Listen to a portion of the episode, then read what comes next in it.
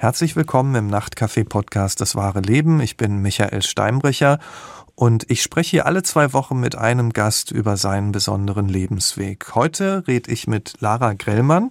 Sie ist 28 und hat schon seit vielen Jahren immer wieder mit psychischen Krisen zu kämpfen. In diesem Podcast geht es um Depression und Suizidalität, Themen, die durchaus viele betreffen und über die häufig nicht gesprochen wird. Lara Grellmann möchte das ändern. Äh, falls Sie sich mit dem Thema aber nicht wohlfühlen oder Selbsthilfe brauchen, versuchen Sie mit jemandem drüber zu sprechen und suchen Sie sich eine Episode aus, mit der Sie sich sicher fühlen. Aber nun erstmal herzlich willkommen, Lara. Ja, danke schön. Danke, dass ich da sein darf. Ja, ich freue mich sehr, dass ich mit dir sprechen kann. Wir haben uns auch auf das Du geeinigt, ne? Und Richtig. Du hast es dir jetzt gemütlich gemacht zu Hause? Genau, ich nehme das hier von meinem Schlafzimmer aus. Ah, ich wollte schon fragen, irgendwo am Schreibtisch, aber dann ist es ja wirklich eine private Atmosphäre. Ja. Lara, deine Eltern haben sich, um gleich ins Thema zu gehen, in der Notaufnahme der Psychiatrie kennengelernt. Erzähl mal. So in der Art. Ja, so in der Art. Also nicht genau. Dann erzähl doch mal, was du weißt über diese erste folgenschwere Begegnung. Ich weiß darüber, dass meine Mutter, die noch ganz jung war zu der Zeit, erst 20, mhm. so um den Dreh, in Therapie war, in stationärer, in der Psychiatrie. Und mein Vater war um einiges älter, in seinen 30ern und war nicht in Therapie, sondern nur kurz quasi dort, weil er wohl eine Panikattacke hatte, ohne damals zu wissen, was eine Panikattacke überhaupt ist. Mhm. Und so haben sich da irgendwie spontan ihre Wege gekreuzt. Und sie haben sich dann auch gefunden und äh, sind sich näher gekommen. Deine Mutter mhm. ist dann auch schwanger geworden. Deine Eltern waren dann aber mit deiner Erziehung zunächst mal überfordert. Du bist zu Pflegeeltern gekommen. Wie hat sich das ergeben? Also die Schwangerschaft war ja gar nicht geplant mhm. eigentlich. Also die hatten eigentlich nicht vor, jetzt direkt eine Familie zu gründen, aber dann war es halt so. Und also die ersten drei Monate haben sie es halt versucht, sich um mich zu kümmern, haben aber schnell festgestellt, dass die Probleme, die sie untereinander, miteinander haben und die Probleme, die sie damit haben, sich um ein Neugeborenes zu kümmern, dass es alles einfach irgendwie zu viel ist. Mhm. Und haben dann quasi so Freunde der Familie angerufen, die sie über meine Oma kannten, mhm. mit denen sie schon vorher im Kontakt waren und die halt ähm, öfter mal angeboten hatten zu helfen. Und bei denen bist du dann ja auch geblieben. Ne? Wie, wie war es denn da in der Kindheit und in der Jugend? Wie würdest du das beschreiben? War eigentlich erstmal ganz schön.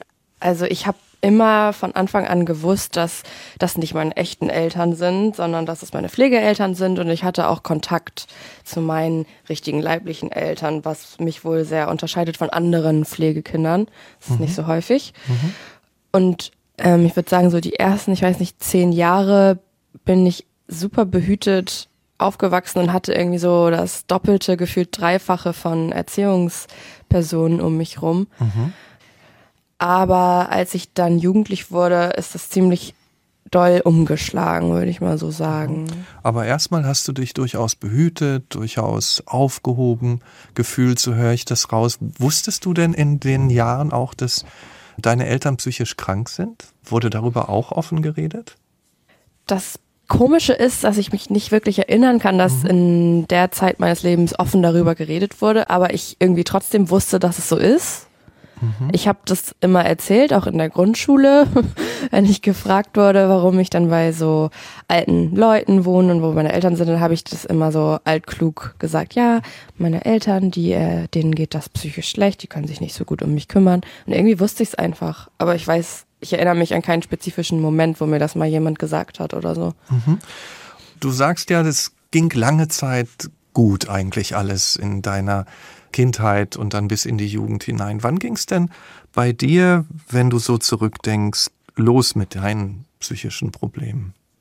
Also wenn ich jetzt im Nachhinein darüber so nachdenke, dann habe ich das Gefühl, eigentlich ging es schon in der Kindheit irgendwie los, aber mhm. damals war ich ein Kind und wie Kinder halt sind. Ich dachte, mir geht's gut, alles okay. Und wo ich dann aber auch als Kind gemerkt habe, dass irgendwas mit mir vielleicht nicht so stimmt oder so, da war ich, glaube ich, zwölf so mhm. ungefähr. Also ich kann mich erinnern, dass ich da das erste Mal dachte, dass ich sterben will, nachdem ich einen Streit hatte zu Hause. Ja. Und war das dann so ein Moment oder haben sich solche Situationen, wo du dachtest, was ist los mit mir, dann in den nächsten Wochen und Monaten wiederholt? Es hat sich dann schon wiederholt. Also, also ich kam halt in die Pubertät mhm. mit 12, 13 und halt die Pubertät hat mich richtig gehittet auf jeden Fall. Ich mhm. war sehr stark betroffen von allen Klischees der Pubertät, die man sich so vorstellt. Und wollte halt meine eigene Identität entdecken und gleichzeitig habe ich irgendwie zum ersten Mal mit Depressionen gekämpft und Schule war irgendwie kacke. Ich war da die Außenseiterin wegen mhm. Pflegeeltern. Also ich habe das immer früher genossen, dass ich anders bin als andere Kinder, weil ich bei Pflegeeltern wohne, aber dann hat sich das ziemlich stark umgekehrt, als wir dann alle jugendlich wurden. Mhm. Und da meine Pflegeeltern relativ konservativ auch waren und mich sehr religiös erzogen haben, kam es halt irgendwann immer häufiger zu Unstimmigkeiten mhm. zwischen uns. Also irgendwie Krach und Spannung zu Hause, dann in der Schule auch nicht richtig da, dann schon diese Krisen, wenn du sagst, ah, dieser Wunsch war da, nicht mehr zu leben. Warst du denn immer in der Lage, noch den Alltag zu bewältigen, also immer in die Schule zu gehen oder hat es dich auch mal so rausgehauen, dass das gar nicht mehr ging? Das Ding ist, ich musste ja in die Schule. Mhm. Also meine Pflegemutter war unglaublich streng, was das betraf. Ich musste, musste, musste in die Schule. Und ich habe ja auch mein Elend relativ gut dann irgendwann vor ihr und auch vor meinen Pflegeeltern halt verstecken gelernt, weil ich das Gefühl hatte, die verstehen mich sowieso nicht und keiner versteht mich und so. Aber irgendwann, so als ich so 14, 15 war, war ich dann das erste Mal auch mal ein halbes Jahr in der Kinder- und Jugendpsychiatrie und dann war ich natürlich nicht in der Schule. Mhm. Aber bis dahin war ich immer da, ich musste halt. Mhm. Wie schlecht ging es dir denn? Also wie dunkel wurden denn die dunklen Tage? Sehr dunkel. Mhm. Also sehr, sehr dunkel. Ich habe viel Tagebuch geführt damals und mich jeden Tag selbst verletzt, in diesem Tagebuch meinen Suizid geplant und all sowas. Also mir ging es wirklich richtig beschissen. Mhm. Und meine Pflegemutter hat halt irgendwann, weil sie nicht mehr wusste, was sie tun soll, sie hat gemerkt, dass es mir nicht gut geht, aber sie wusste nicht, wie sie an mich rankommen soll. Also hat sie mein Tagebuch irgendwann halt heimlich gelesen. Mhm. Und da stand das halt alles so brühwarm drin gefühlt. Und daraufhin hat sie gesagt, okay, stopp, wir gehen jetzt in die, du, ich gehe jetzt mit dir in die Psychiatrie, ist mir egal, ob du das möchtest oder nicht. Und mhm. das war wahrscheinlich meine Lebensrettung, denke ich so heute. Damals fand ich das natürlich einen absoluten Verrat, dass sie das gemacht hat. Aber so im Nachhinein sagst du, war genau das Richtige. Ja, da so konsequent ja, zu sein, dann, wenn sie das, das schon liest und schwarz auf weiß sieht. Ne? Auf jeden Fall. Ja. Nur damit du sagst es so und das gehört ja auch zu deinem Leben, trotzdem interessiert mich diese Phase natürlich auch, mhm. die du da erlebt hast, wenn du von den Selbstverletzungen sprichst. Wie oft kam das denn vor? Am Anfang nur so ab und zu mal, wenn ich besonders schlimmen Streit zum Beispiel zu Hause hatte oder so mhm. und ich so intensive Wut und Gefühle einfach erlebt habe, dass ich das Gefühl hatte, ich explodiere. Aber irgendwann, als halt es immer dunkler wurde quasi und es mir immer dauerhafter schlecht ging, wurde das irgendwann wie zu so einem Ritual. Und ich habe es wirklich jeden Tag gemacht nach der Schule, vielleicht abends nochmal, nachts nochmal, selbst wenn gar nichts vorgefallen war. Also irgendwann mhm. wurde es wirklich zu so einem Ritual und zu der einzigen immer wiederkehrenden Konstante, zu dem einzigen Vertrauten, was ich irgendwie hatte und hat sich so verselbstständigt. Und irgendwann musste ich es tun, auch wenn ich gar nicht wollte. So. Also das heißt, am Anfang war ein Anlass da, den braucht es irgendwann mhm. dann nicht mehr. Dann war es dieses Ritual. Hatte das denn immer noch was, weil du gerade angedeutet hast, am Anfang war da auch eine Wut, ja, nach dem Streit oder mhm. so. Hatte das denn immer noch was mit einer Wut zu tun oder war das wie eine Ebene, in der du dich irgendwie ganz bei dir gefühlt hast? Oder ich, wie würdest du das ja, beschreiben? Ja. Mhm. Also es gibt total viele Ebenen davon. Ja. Es ist ja, es, es, läuft ja nicht immer auf die gleiche Art und Weise irgendwie ab. Mhm. So manchmal war es so, dass ich einfach wütend war oder traurig oder ich das Gefühl hatte, ich muss, ich kann mich jetzt nicht umbringen, aber wenigstens kann ich mir wehtun und so komme ich da ein Stückchen näher ran. Hm. Manchmal war es aber auch tatsächlich so, wie du eben gesagt hast, mhm. dass ich mich da mehr so, wie hast du gesagt, eins mit mir gefühlt ja, ja. habe. Mhm, mhm. ja. oder so halt das war das Einzige, was ich richtig konnte, so irgendwie. Mhm. und wo ich Kontakt zu mir hatte und wo ich mich irgendwie gespürt habe. Und es gab, wie gesagt, viele Anlässe. Hm. Oder auch halt gar keine Anlässe. Gab es hm. auch. Wie war das insgesamt in der Zeit? Auf der einen Seite waren ja da diese Erwartungen deiner konservativen wie du ja auch sagst, äh, Pflegeeltern, hast du dir auch manchmal so selbst Vorwürfe gemacht, dass du diesen Erwartungen, die da von außen kommen, äh, nicht ja. entsprichst und so. Das ist ja auch oft in der Jugend oder in mhm. der Kindheit so. Ne? Mhm.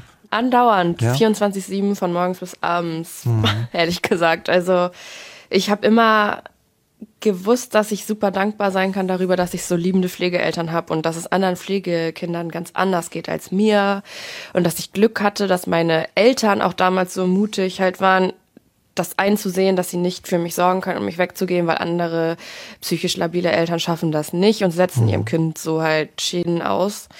Und irgendwie habe ich das aber so verinnerlicht, dieses ich, ich muss dankbar sein und so weiter, dass ich nicht geschafft habe, andere Gefühle irgendwie auch zuzulassen, wie Wut oder Trauer oder Enttäuschung darüber, dass ich halt weggegeben wurde als Kind und halt auch alle anderen negativen Gefühle. Mhm.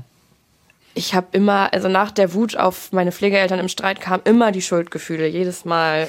Vor allen Dingen, weil ich ja auch so religiös erzogen wurde, habe ich halt in so einem Schema gedacht, das ist halt gut und das ist böse und das ist eine Sünde und das ist keine Sünde, mhm. so ungefähr. Also Wut, Schuldgefühle in der Schule nicht richtig zu Hause nicht richtig mhm. zu Hause. Also da kam mhm. ja äh, vieles zusammen. Und dann hast du gesagt, hat deine Pflegemutter das gelesen und hat gesagt, okay, Schluss, jetzt geht's in ja. die Klinik. Wie war das mhm. denn dann? Das ist ja gleich ein ganz anderes Leben dort. Ne? Da draußen ist dann das, mhm. was früher war und Klinik ist ja mhm. auch erstmal eine andere Welt. Wie hast du das denn erlebt?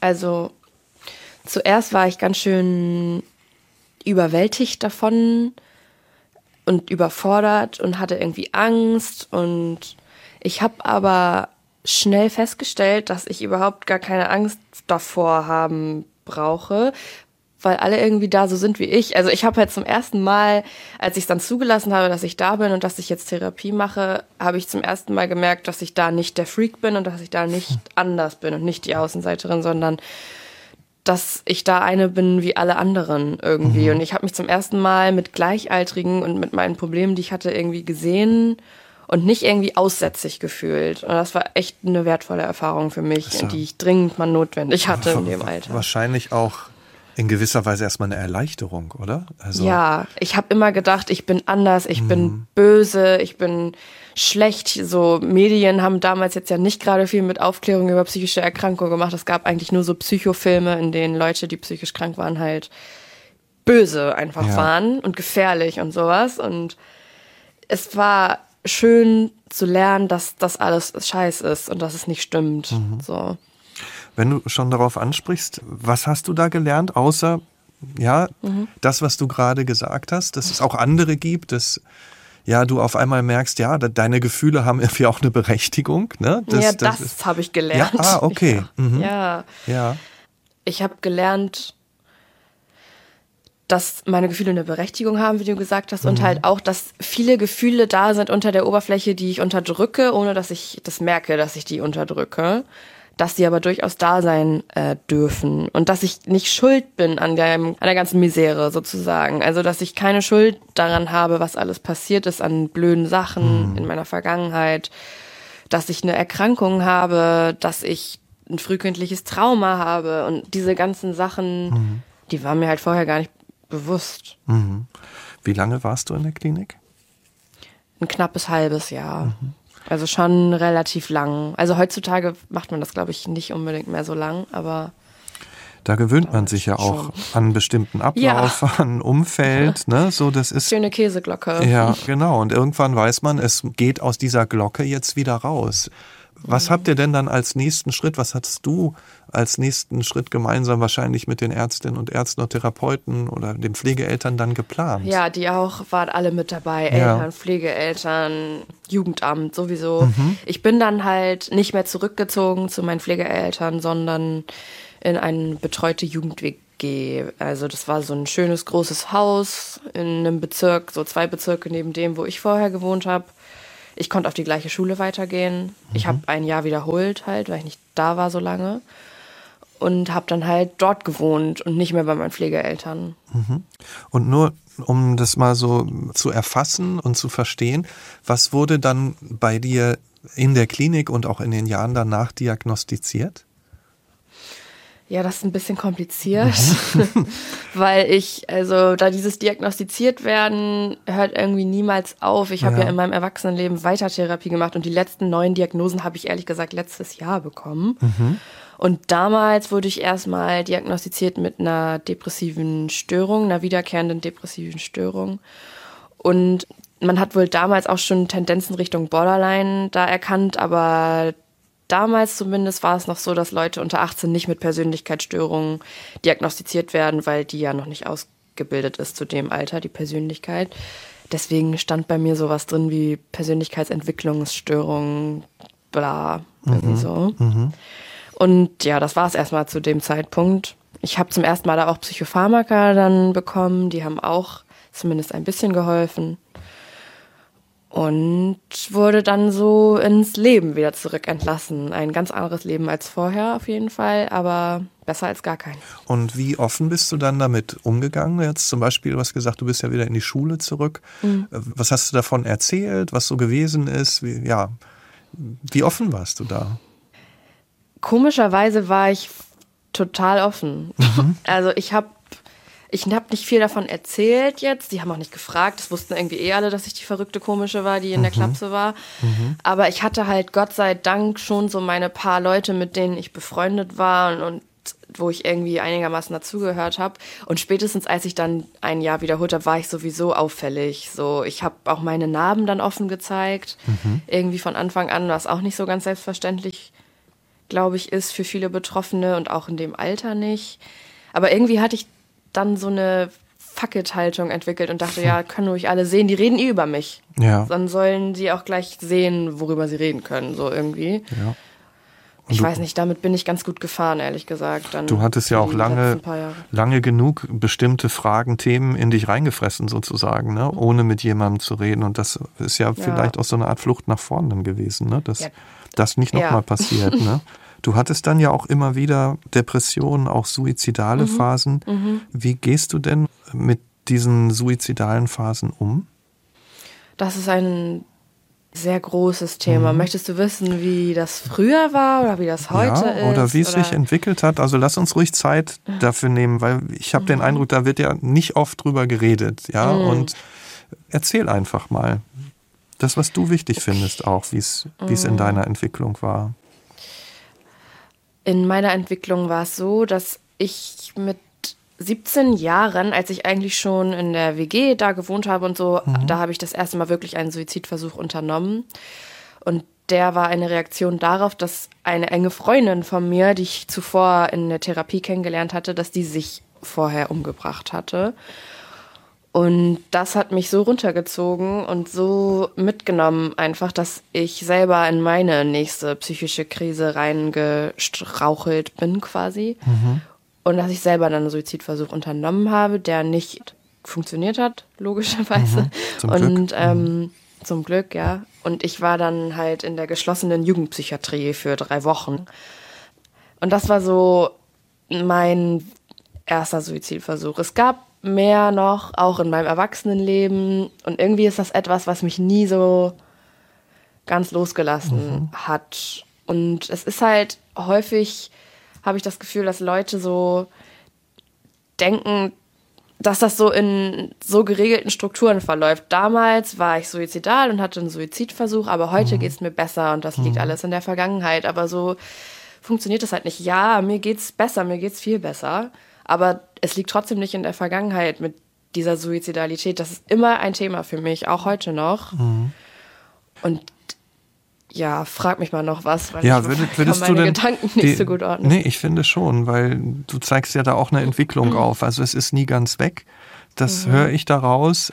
Aber die Frage ist ja, mit der Zeit lernst du vielleicht anders damit umzugehen mhm. oder bestimmte Signale vielleicht auch wahrzunehmen. Ist es denn eigentlich so, ich versuche einfach jetzt zu lernen, ne? So, ja. Ähm, ja. ist es denn so, dass es plötzlich da ist oder rollt das so langsam an? Merkst du, wenn Anzeichen, dass es langsam dunkler wird oder wie würdest du das beschreiben, den Verlauf einer solchen Phase? Dass es langsam anrollt, ist eigentlich eine ganz gute Formulierung. Mhm. Ja, es ist eigentlich eine ganz gute Formulierung. Also ich unterscheide für mich da grundsätzlich nochmal zwischen akuter Suizidalität und chronischer Suizidalität, mhm. weil, also für mich ist der Unterschied dazwischen, dass diese akute Suizidalität, da brennt wirklich die Hütte und da muss ich eine Maßnahme ergreifen, weil sonst kann ich für meine eigene Sicherheit nicht mehr garantieren. Das bedeutet quasi für mich, dass in meinem Leben gerade ganz viel schief geht und ich überhaupt nicht mehr weiß, wo oben und unten ist und mhm. ich mir jetzt dringend Hilfe suchen muss, weil ich kann von morgens bis abends an nichts anderes mehr denken und habe Angst, mit mir selber alleine zu sein. Hast du denn da einen Notfallplan so. dann? Also wenn es so eine mhm. akute Phase ist, ja? Mhm. Mein Notfallplan ist, und da werden sich jetzt viele Betroffene, die eventuell zuhören, wahrscheinlich wiederfinden. Ich habe da so einige Telefonnummern ja. und ich gehe halt, ich gehe ernsthaft einfach in die Notaufnahme und lasse mich in die Psychiatrie einweisen. Das habe ich erst auch schon in meinem Erwachsenenleben ein paar Mal gemacht. Ja. Wo ich habe ein bisschen den Vorteil, dass ich Psychiatrie schon als normalen Teil meines mhm. Lebens kennenlernen konnte als Teenager. Deswegen ist für mich die Hemmschwelle relativ gering, sowas überhaupt in Betracht zu ziehen, während das für andere, glaube ich, höher ist. Aber ich, also der letzte Schritt ist eigentlich wirklich, dass ich da hinfahre in die Notaufnahme mhm. und mich da hinsetze. Und wenn ich es alleine nicht kann, hatte ich auch schon, dass ich dann eine Freundin frage, ob die mit mir dahin fährt. Mhm. Und ich habe Gott sei Dank recht enge, gute Freundschaften, wo sowas auch möglich ist. Und dann gehe ich halt erstmal dahin und alles andere ist dann erstmal egal. In dem Moment, ich muss halt irgendwas machen, ich muss das ins Außen bringen, ich darf das nicht in mich reinfressen und ich muss irgendwas unternehmen, was in die andere Richtung steuert. Und wenn du an die chronischen Phasen denkst, also es ist ja gut, dass du diese Notfallauswege hast und die Telefonnummern und den Weg in die mhm. Klinik und dass du weißt, okay, das ist für dich auch mit Hilfe besetzt und du weißt, die können dir wirklich helfen und du mhm. wirst dann aktiv. Wie ist das, wenn du das unterscheidest in diesen chronischen, was den chronischen Anteil angeht? Das ist ein bisschen schwierig zu erklären, aber ich versuche mal die richtigen Worte zu finden. Ich habe das Gefühl, dass für mich die Suizidalität quasi ein Teil meiner Persönlichkeit geworden ist, weil es seit meiner Jugend quasi wie ein Escape-Knopf in meinem Kopf ist oder eine Escape-Strategie geworden ist. Wenn alles zu schlimm wird, dann kann ich immer noch auschecken, quasi, mhm, mh. um das jetzt mal salopp zu sagen. Und irgendwie ist dieser Gedanke oder dieses Gefühl, sich umbringen zu wollen, ein kompletter Teil meiner Persönlichkeit oder meines Charakters auch so ein bisschen mhm. geworden. Ich glaube, Leute können es häufig gut verstehen, wenn sich jemand das Leben nehmen möchte, nachdem etwas Schlimmes passiert ist. Vielleicht man hat seinen Job verloren, irgendein Angehöriger ist gestorben oder solche Sachen halt. Aber wenn du einfach sagst, ich möchte jetzt sterben und dein Gegenüber fragt, warum denn, und du sagst, ja, ich weiß auch nicht, das ist relativ schwer zu verstehen und ich verstehe es ja selber auch nicht, aber mhm. irgendwie hat sich das über die Jahre so entwickelt, dass ich eigentlich so mein Leben lang damit lebe, dass das immer wirklich so in Wellen mal weniger doll, mal doller da ist, dieses Gefühl. Mhm. Und dass es dann halt manchmal umschwankt in diese akute Suizidalität dafür braucht man feine Antennen. oder mhm. um, da muss man sich selbst gut kennen, um irgendwie zu verstehen oder das Gefühl dafür zu entwickeln, wann ist das das normale Level an Suizidalität in Anführungszeichen und wann ist das ein nicht mehr normales mhm. Level an Suizidalität für mich. Wenn du ja. dich in diesem für dich normalen Level bewegst, erzählst du dann, also weil du ja auch gesagt hast, in der Schule mhm. war schon deine Strategie, darüber zu reden, gehst du dann auf andere zu oder ist das etwas, mhm. was du in dir austrägst? Das trage ich in mir aus. Und mhm. in der mhm. Schule habe ich auch nicht darüber geredet, sondern mich nur gezeigt. Ja, ich habe quasi eine Persona mhm. aufgebaut. Eine coole, taffe Person, die ihre Namen zeigt und die laut ist und die, der alles scheißegal ist. So, aber darüber geredet habe ich damals schon nicht und das fällt mir bis heute noch schwer. Mhm. Weswegen ich auch immer noch in Therapie bin, weil ich einfach Sachen unterdrücke und automatisch. Und so ist es halt auch mit dieser Suizidalität. Aber das ist halt auch schwierig, darüber zu sprechen, mhm. selbst mit engen Freunden. Zum Beispiel, wenn ich mit Freundinnen spreche und die planen einen Urlaub für nächstes Jahr und sind total aufgeregt und wollen, dass ich auch mitkomme. Und ich denke mir halt in dem Moment so, Alter, ich weiß gar nicht, ob ich da überhaupt noch lebe. Aber das kann ich ja in dem Moment nicht einfach so sagen und möchte ich auch nicht. Das löst ja auch aber Ängste aus, ne? Bei den ja, anderen, genau. Ne? Ich will mhm. keinen beängstigen. Mhm. Ich weiß auch, dass ich mich durch diese Gedanken selbst isoliere. Aber es ist schwer, da rauszukommen. Und meistens, also ich habe festgestellt, dass ich für mich am besten alleine damit klarkomme, bis zu einem gewissen Grad halt. Mhm. Und diesen Grad festzustellen, das ist halt die Kunst. Und wie versuchst du das dann im Alltag? Also die akute Phase haben wir besprochen, aber wie versuchst mhm. du im Alltag, so im wahrsten Sinne des Wortes, die Kontrolle über dein Leben zu behalten? Das ist nicht. Hm, also ich ja, höre raus, genau. nicht, nicht, nicht, nicht ja, leicht, nicht, nicht, leicht. Nicht leicht, nee. Ja, hm. Die Kontrolle, das ist hm. Also ich lebe zumindest die letzten Jahre häufig so von Woche zu Woche oder Monat zu Monat und ich habe ich mich nicht fest verwurzelt im Leben, jetzt so wie andere Gleichaltrige mit einem Beruf oder einer Familie oder mhm. halt irgendwelchen Sachen, die man jetzt länger als ein paar Monate macht, sage ich jetzt mal so, weil ständig mir diese Suizidalität und meine psychische Erkrankung da reingrätscht. Und was auf jeden Fall wichtig ist, ist ein gewisses Level an Akzeptanz für sich selber und dafür, mhm. dass ich halt anders bin als andere und dafür, dass mein Leben häufig in anderen Sphären verläuft als von anderen Menschen. Und generell halt eigentlich dieses Vergleichen hilft halt auch keinem weiter. Also ich bin so eine, ich denke gerne, warum können andere das so gut mit dem mhm. Leben und ich hänge hier rum und will irgendwie sterben und weiß nicht mal warum. Solche Gedanken sind normal, aber halt auch nicht hilfreich. Mhm. Ja. Das ist im Prinzip immer noch das Thema, das ja auch damals schon da war, als du bei deinen Pflegeeltern, ja, da gibt's die Beobachtung, wie sind andere, da gibt's Erwartungen von außen, mit denen vergleicht mhm. man sich und so ein bisschen davon ist immer noch da, ne? dass du dich ja. fragst, ja, also sich so anzunehmen und zu gucken, das gehört zu mir, ist, ist ja auch nicht leicht, denn wie kraftraubend sind diese Phasen auch?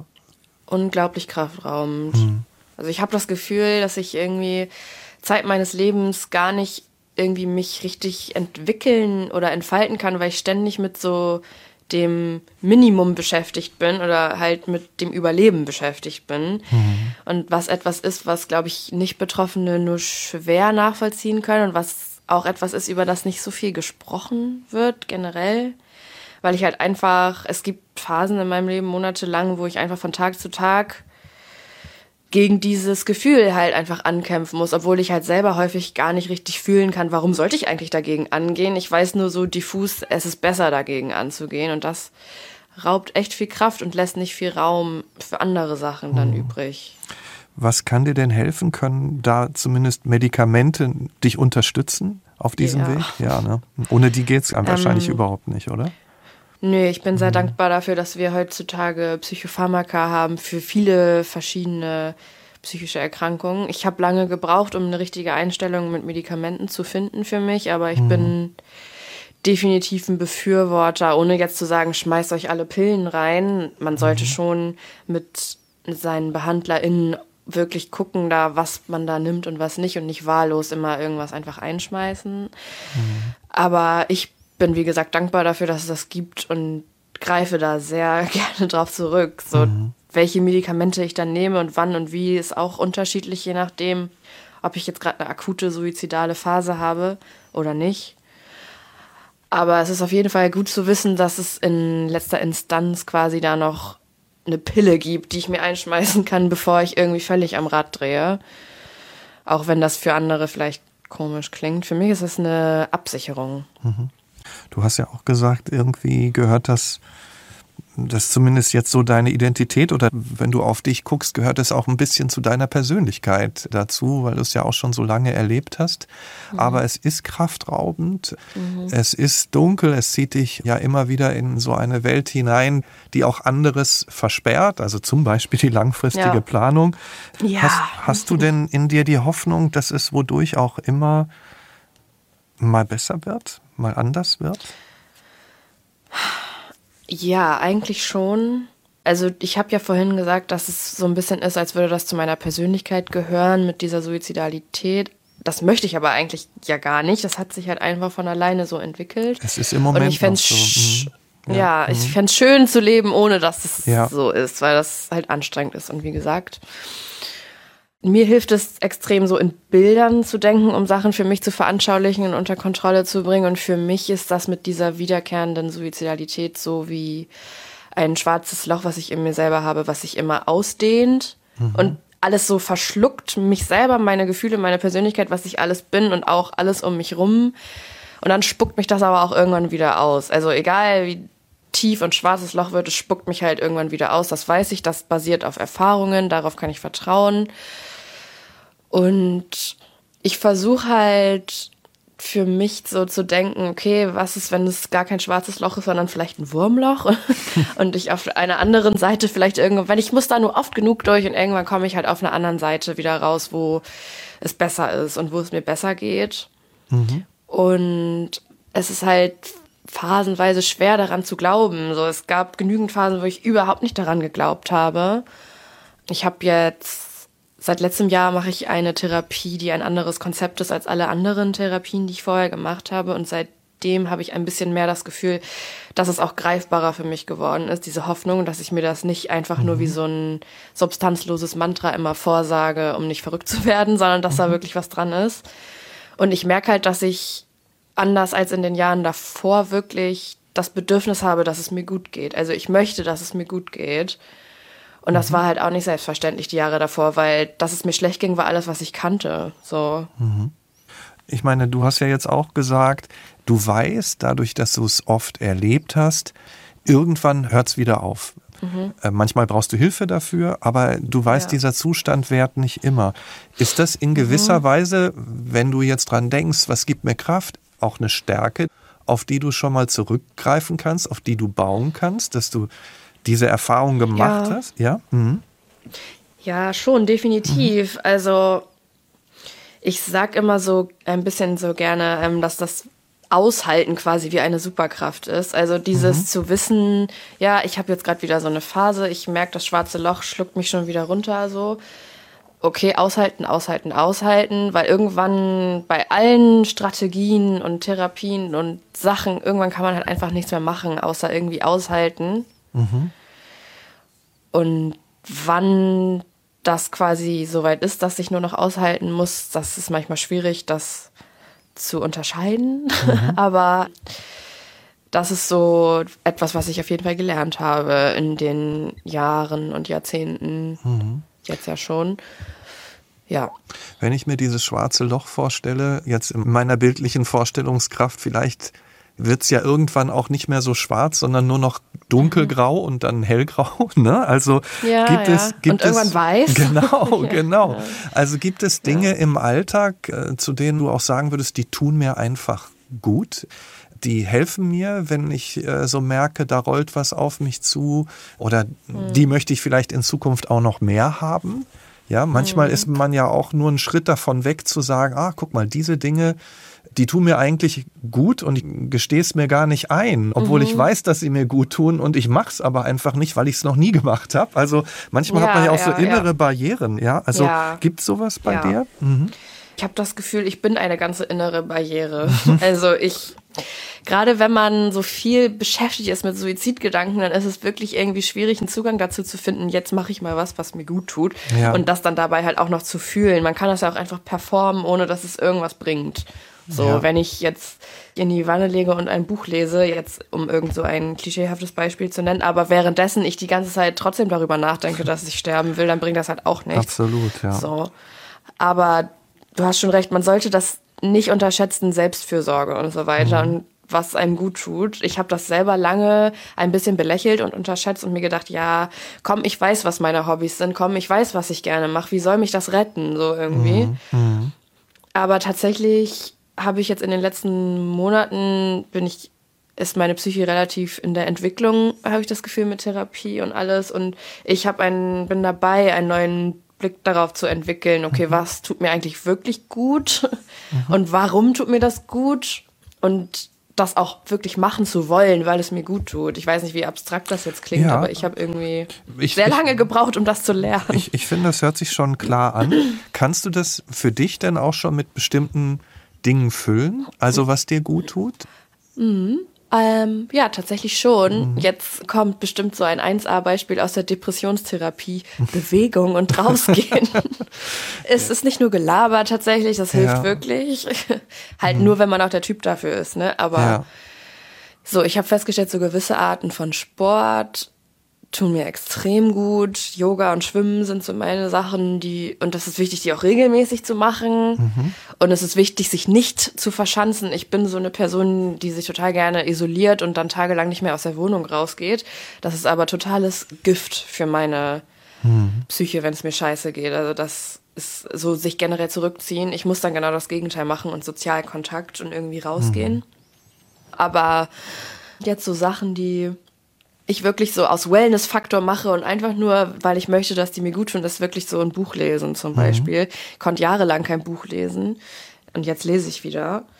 Oder halt bewusst sagen, ich mache jetzt eine halbe Stunde Yoga zu Hause. Wenn ich mich mhm. selber so reden höre, dann denke ich auch so, was passiert? Aber ja, ich bin halt dabei zu entdecken irgendwie, dass man schon auch Sachen machen darf, die einem gut tun und dass man trotzdem noch eine coole Person ist, so irgendwie. Ja, auf jeden Fall. Und ich meine, das liegt immer so haarscharf an dem, was ich jetzt natürlich nicht meine, dass, dass Leute dann auf dich zukommen oder auf andere und sagen, ach, geh doch einfach mal in die frische Luft oh. und guck doch mal einen schönen ja. Film, so ein, guck ja, doch mal ja. ein Comedy. Das meine ich jetzt Danke. natürlich nicht, ne? nee, sondern, nee, sondern die Dinge, die aus dir herauskommen und wo du einfach für dich auslotest, was ist es denn, ne?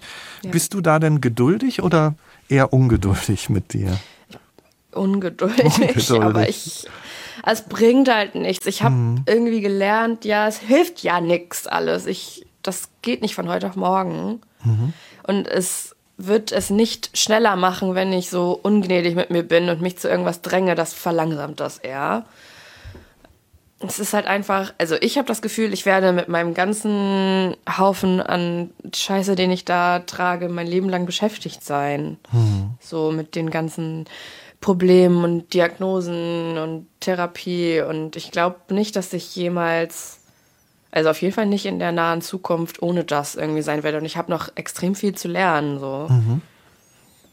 Ja, und du hast ja auch ähm, ein Umfeld, das dich stützt. Das ist ja auch hm. schon mal viel wert, ne? dass du ja. diese Anlaufstellen hast. Und du hast ja auch gesagt, das nicht allen so geht. Ja, also bei dir, ja. du gehst dann einfach hin und äh, gehst in die Klinik und hast da auch überhaupt keine Schwellenängste im wahrsten Sinne, da durch die also, Tür zu gehen. Doch, ja? doch, aber immer. also, mhm. da, also doch klar, es ist nicht ja. einfach so. Also ich gehe da jetzt nicht einfach hin, so beim ersten Anzeichen von Suizidalität, sondern das braucht dann schon noch eine Weile, weil ich ziehe mich natürlich auch und ich will irgendwie nicht zugeben, dass es mir schlecht geht und da hingehen mhm. und Hilfe einfordern, das ist schwierig und so weiter.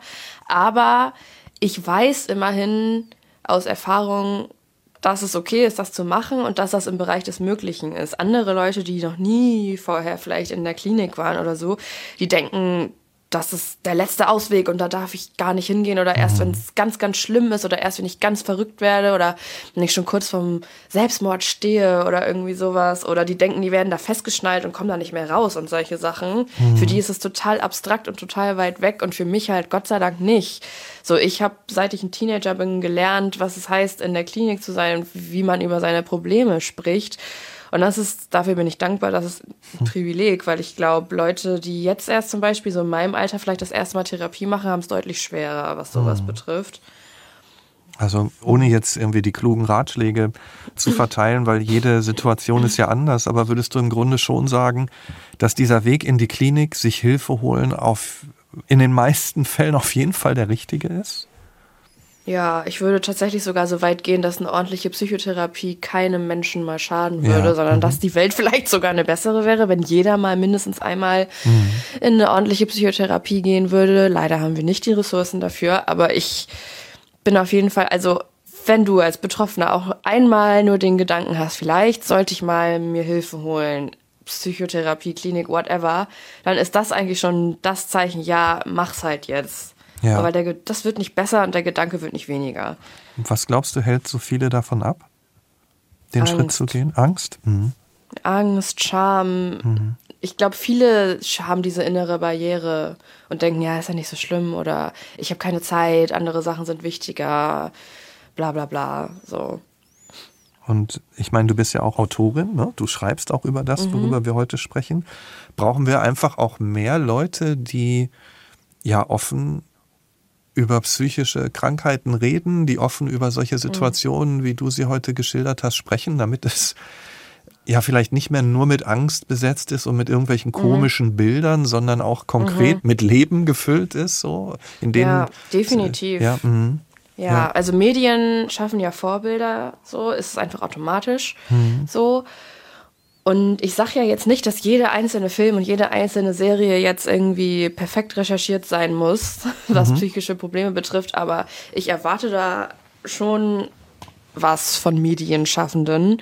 Es gibt immer mehr Bücher, Serien, Filme und so weiter, die in die Richtung einen guten Job machen und die so etwas lebensnah abbilden. Aber genauso hat die Branche, habe ich das Gefühl, immer noch viel zu lernen. Also du hast ja vorhin auch gefragt, was mir hilft und was mir gut tut. Und ja. ich habe eine Zeit lang viel Serien geguckt und mich viel in fiktive Welten und Medien geflüchtet. Und ich bin sehr sicher, dass ich da nicht die Einzige bin, dass vor allen Dingen viele Teenager auch sehr viel so Netflix und so weiter konsumieren. Mhm. Und gerade da ist es halt wichtig, irgendwie Charaktere und Geschichten zu haben, die nicht völlig aus der Luft gegriffen sind und die sowas halt auch realitätsnah irgendwie abbilden. Das finde ich extrem wichtig. So, ich finde es halt extrem wichtig, dass mehr auch so Betroffene halt von sich erzählen. Einfach so wie ich jetzt zum Beispiel mhm. auch, aber halt mhm. auch, ich glaube, es gibt inzwischen schon mehr Serien, die halt so Geschichten von Betroffenen wiedergeben, wo auch Betroffene beteiligt waren jetzt an mhm. der Produktion. Und das finde ich halt, sollte noch mehr sein und öfter passieren. Mhm. Da haben wir noch ein bisschen was vor uns, würde ich sagen, als Gesellschaft. Aber wir sind, glaube ich, auf einem ganz guten Weg, weil wenn ich so daran denke, was früher so in meiner Jugend und Kindheit da los war in den Medien in die Richtung, oh, ja, nee, also. Das waren in der Hinsicht die dunklen Zeiten. ja. ja, es war nix. ja.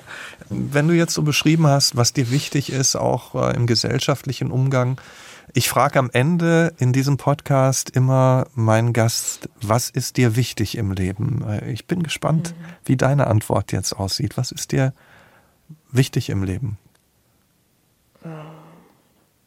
Ha. Was ist mir wichtig im Leben? Keine einfache Frage. Beziehen wir das mhm. ruhig aufs Jetzt und nicht aufs Grundsätzliche. Was ist dir jetzt wichtig? Dran zu bleiben mhm. und weich zu bleiben.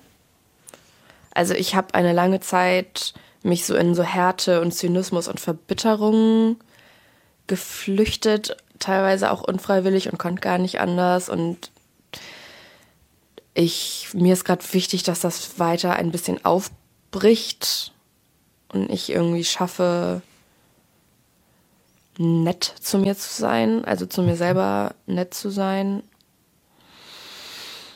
Ähm, was ist mir wichtig? Das ist eine schwierige Frage. Ich wünschte, ich hätte das vorher gewusst. Dann hätte ich mir was überlegt. Aber, aber ich finde, das, was du da jetzt spontan aus dir ja. rausgeholt hast, war mhm. doch schon ganz, ganz wichtig. Ja, und, ja. und ganz ja. besonders. Also weich zu sein, auch nett zu sich zu sein. Mhm. Das ist ja nur durchaus eine Herausforderung. Ja. Ja, das stimmt.